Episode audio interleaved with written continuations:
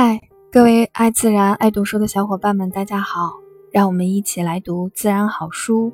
我是共读人今朝。今天我们继续一起读《荒野的呼唤》。在艰苦的环境中，巴克成长迅速，这个过程既痛苦又充满恐惧。终于，巴克成功的度过了适应阶段，学会了很多在北方生存的本领。在这之后，巴克又会遭遇些什么呢？今天我们就来共读这本书的第三章。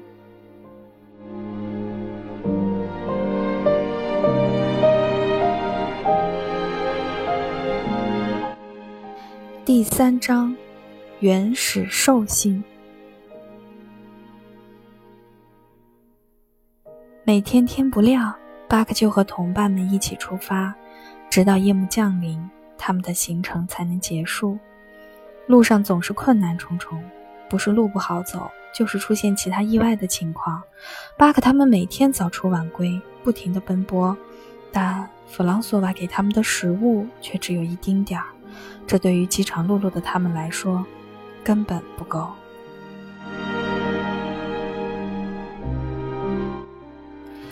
巴克的原始兽性在这寒冷而又危险重重的野外。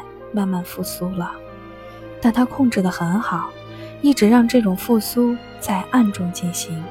佩罗他们根本看不出来。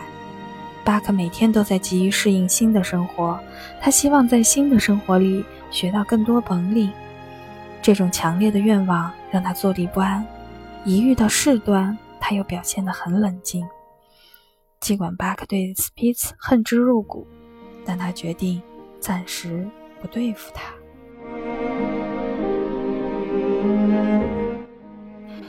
因为他不想让自己掺和到任何纠纷中，他总是冷静地置身事外。斯皮茨把巴克视为危险的对手，尽管巴克对他处处忍让，但他仍经常挑衅巴克。他冲着巴克呲牙咧嘴，甚至故意威胁巴克，试图挑起战争。一天的行程结束了，佩罗和弗朗索瓦准备在勒巴奇湖岸设立营地。此时。大雪漫天，一阵阵刺骨的寒风像刀子一样割得皮肤生疼。更糟糕的是，他们背后是一块陡峭的岩壁，岩壁前没有任何地方可以扎营，所以他们只能在湖面厚厚的冰上生活。为了减轻雪橇的重量。他们把帐篷扔在了迪亚，现在他们只能在冰上铺着睡衣睡觉。他们本想用几根浮木生火，但融化的冰把浮木弄湿了，根本点不着火。两个人只好在黑暗中顶着寒风吃了晚饭。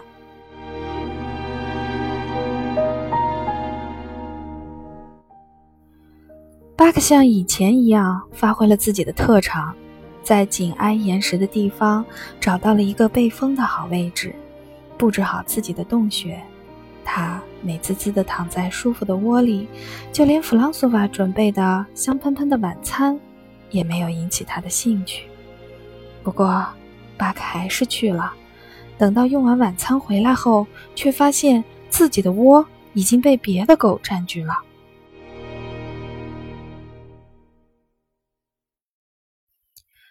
入侵者竟然是斯皮茨。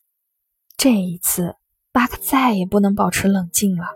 斯皮茨过分的行为让他异常愤怒，他咆哮起来，像野兽般向斯皮茨们扑过去。这样愤怒的行为让巴克自己也有些惊讶，但更吃惊的是斯皮茨。斯皮茨从前以为巴克只是在体型上占优势，他一直把巴克的忍耐。当成懦弱，他觉得巴克绝对没有胆量和自己作对，所以他这次万万没有想到，巴克居然敢和自己争斗。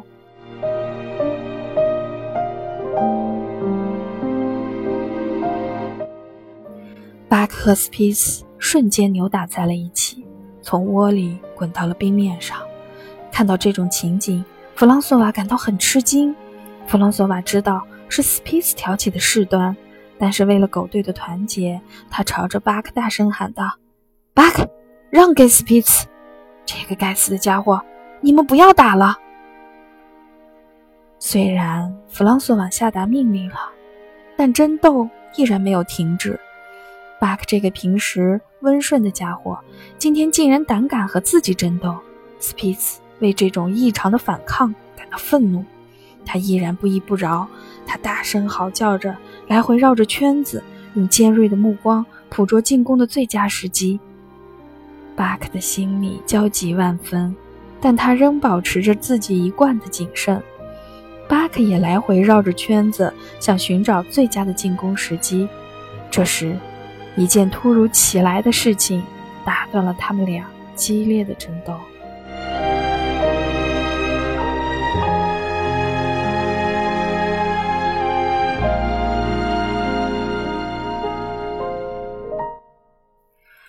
然，营地里出现了一百多只饥肠辘辘的爱斯基摩犬。他们拖着瘦削的身子，从某个印第安人的村子嗅到了营地的味道，更准确地说，是嗅到了食物的味道。于是，他们悄悄地靠近营地，想抢夺美食来填充自己早已没有力气抗议的胃。一发现这些入侵者，佩罗和弗朗索瓦就开始用木棍驱赶他们。佩罗一边咒骂着，一边将木棍猛打在一个瘦削的躯体上，剧烈的疼痛让那只狗发出痛苦的嚎叫。为了助佩罗和弗朗索瓦一臂之力，狗队里的狗也开始愤怒的反击，但是他们一出现就遭到了敌人的凶残袭击。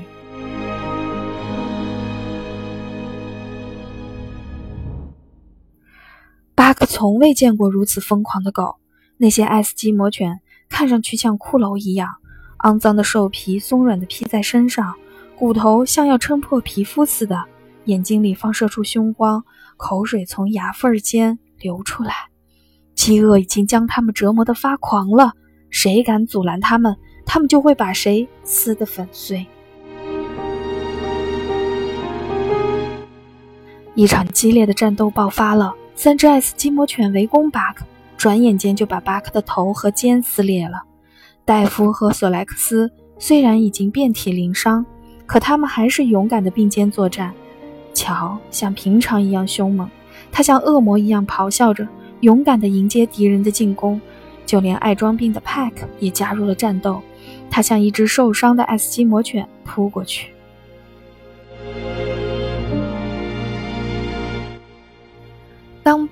扑向敌人时，忽然感觉另外一只狗朝自己扑了过来。巴克扭头一看，原来是斯皮茨，真是个背信弃义的家伙！他竟然趁巴克不注意，从一旁偷袭。后来，当巴克准备和其他伙伴突围出去时，他又瞥见斯皮茨向他冲了过来。他明白，斯皮茨想要把他打翻在地，只要他一倒下去。那群恶魔般的爱斯基摩犬就会冲过来，把它压在下面，那它就会像颗粒一样惨死。于是，巴克向斯皮斯奋起反攻，然后迅速赶上了正从湖面上逃跑的同伴们。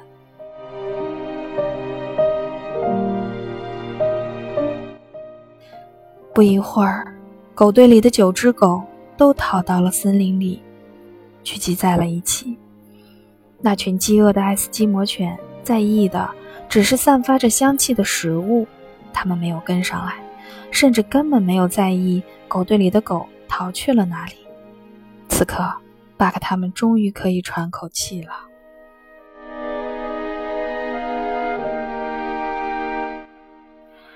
狗队里的九只狗全都受了伤，杜布的一条后腿被爱斯基摩犬撕破了，伤口血流不止。最后加入狗队的那三只爱斯基摩犬，多利喉部被撕裂了，随时都有生命危险。英勇奋战的乔，终究没有敌过狗群的攻击，失去了一只眼睛。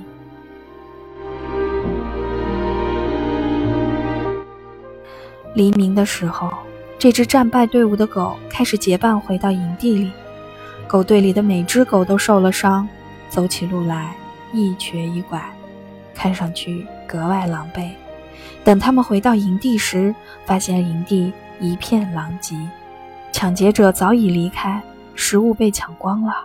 营地里所有可以咽下的东西被席卷一空，雪橇的绳子被咬断了，其他东西也遭到了野蛮的破坏。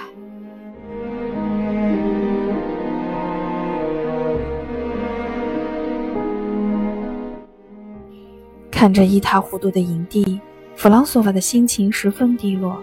他心疼被抢走的食物，琢磨着怎么补充新的食物，同时又算计着如何弥补这次的损失。等他回过神来，才发现狗堆里的狗都已经遍体鳞伤了。狗的伤势让他既心疼又着急。他疾步走到狗群中，检查每只狗受伤的情况。每看到一处伤口和斑斑血迹，他的心疼就增加几分。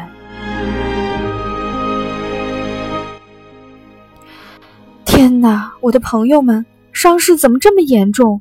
被那些疯狗咬伤了，弄不好你们全都会变成疯狗。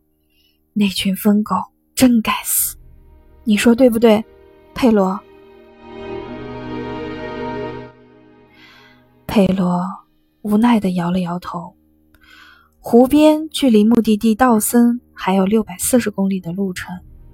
狗队里的狗如果真像弗朗索瓦所推断的那样，而且病症有所蔓延的话，他就无法顺利完成政府传送急件的任务了。